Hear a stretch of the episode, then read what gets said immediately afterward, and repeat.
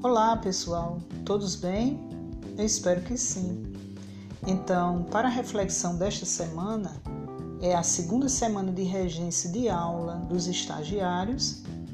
Então, de forma geral, ou seja, sem especificar a que dupla de estagiário eu estou me referindo, eu trago aqui três pontos para vocês.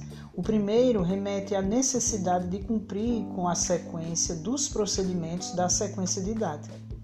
O segundo ponto diz respeito à necessidade de o professor estar atento à participação da maioria dos alunos. E o último ponto se refere ao cuidado de efetivamente fazer uso da abordagem indutiva durante a explicação da gramática.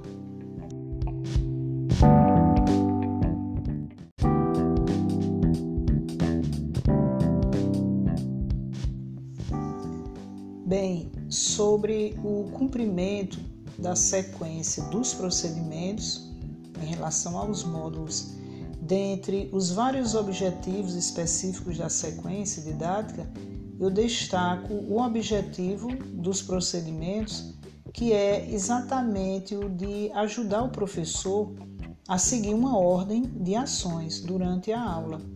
Então, se os procedimentos de um determinado módulo estão organizados para que ocorram numa ordem X e isso não acontece, é bem provável que a sequência da aula não aconteça de forma apropriada e isso pode contribuir para que a aprendizagem do objeto de estudo, no momento, não ocorra da melhor forma possível. Desta feita fica a dica, pessoal. Caso você tenha elaborado uma sequência didática e os procedimentos foram pensados para que sigam uma ordem X, no momento de aplicação, fica a sugestão de não alterar, a não ser que a alteração seja para beneficiar a aprendizagem dos alunos, o que geralmente pode ser feito antes da aplicação do módulo, a partir de uma reconfiguração de acordo com o perfil da turma.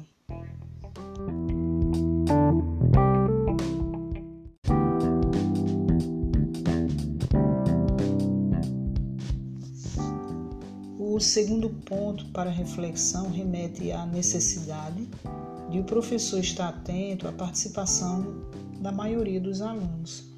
Sabemos que há uma diferença entre o ensino presencial e o remoto, principalmente quando no ensino presencial as câmeras dos alunos estão desligadas, então não temos muita noção do que os alunos estão realizando do outro lado da tela.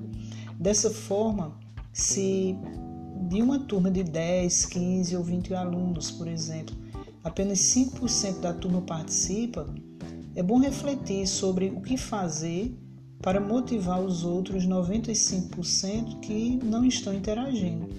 Acredito que este seja ou este seja um ponto para reflexão do coletivo também. Se você estiver trabalhando numa escola, então refletir com outros professores e com a coordenação para investigar se o problema só ocorre na sua aula, enfim. E se você é aluno de uma disciplina de estágio supervisionado, que essa reflexão também possa ocorrer com os outros colegas da turma e com o professor formador para buscar uma possível solução que possa motivar a maioria dos alunos a participar da aula.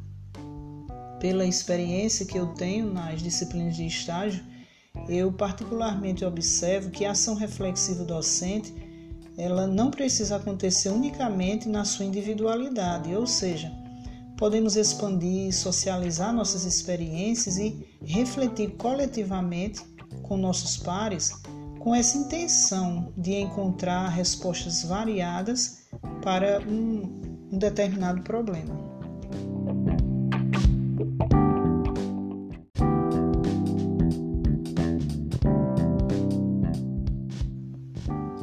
Por fim, o último ponto para reflexão é acerca da abordagem indutiva durante a explicação de gramática pelo professor.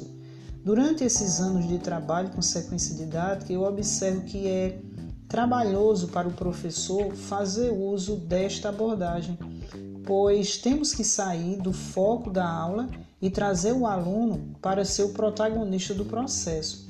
Quem pretende ensinar por meio dessa abordagem tem que dar espaço para o aluno, tem que se calar e dar voz ao aluno, tem que perceber o aluno como um sujeito capaz de, por meio de perguntas a serem respondidas, ele mesmo ir construindo suas próprias conclusões acerca do objeto de estudo.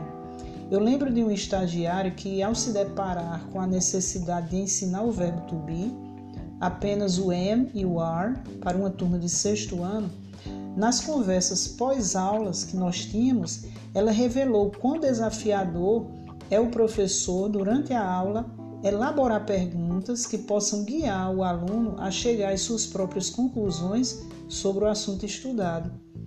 Entretanto, ao mesmo tempo que ela me relatou sobre os seus desafios no ensino de gramática indutiva, ela também me falou sobre o seu sentimento de alegria quando conseguiu fazer com que os alunos, por meio da construção de suas ideias, tirassem as suas próprias conclusões acerca do que estava sendo discutido. Então, fica aqui a minha dica para quem quer fazer uso da sequência didática: o ensino da gramática é indutivo, pois isso torna o aluno protagonista do processo de aprendizagem.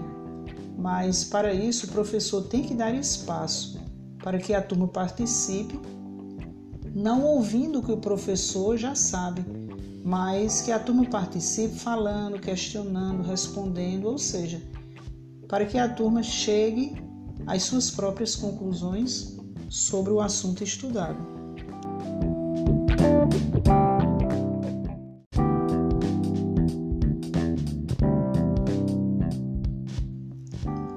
É isso, pessoal. Acredito que esses três pontos me chamaram a atenção nesta semana, pois dizem respeito ao cuidado que devemos ter no percurso do processo de ensino e aprendizagem da língua inglesa. Vou ficando por aqui e semana que vem estarei refletindo sobre a terceira semana de regência dos estagiários. Um abraço a todos.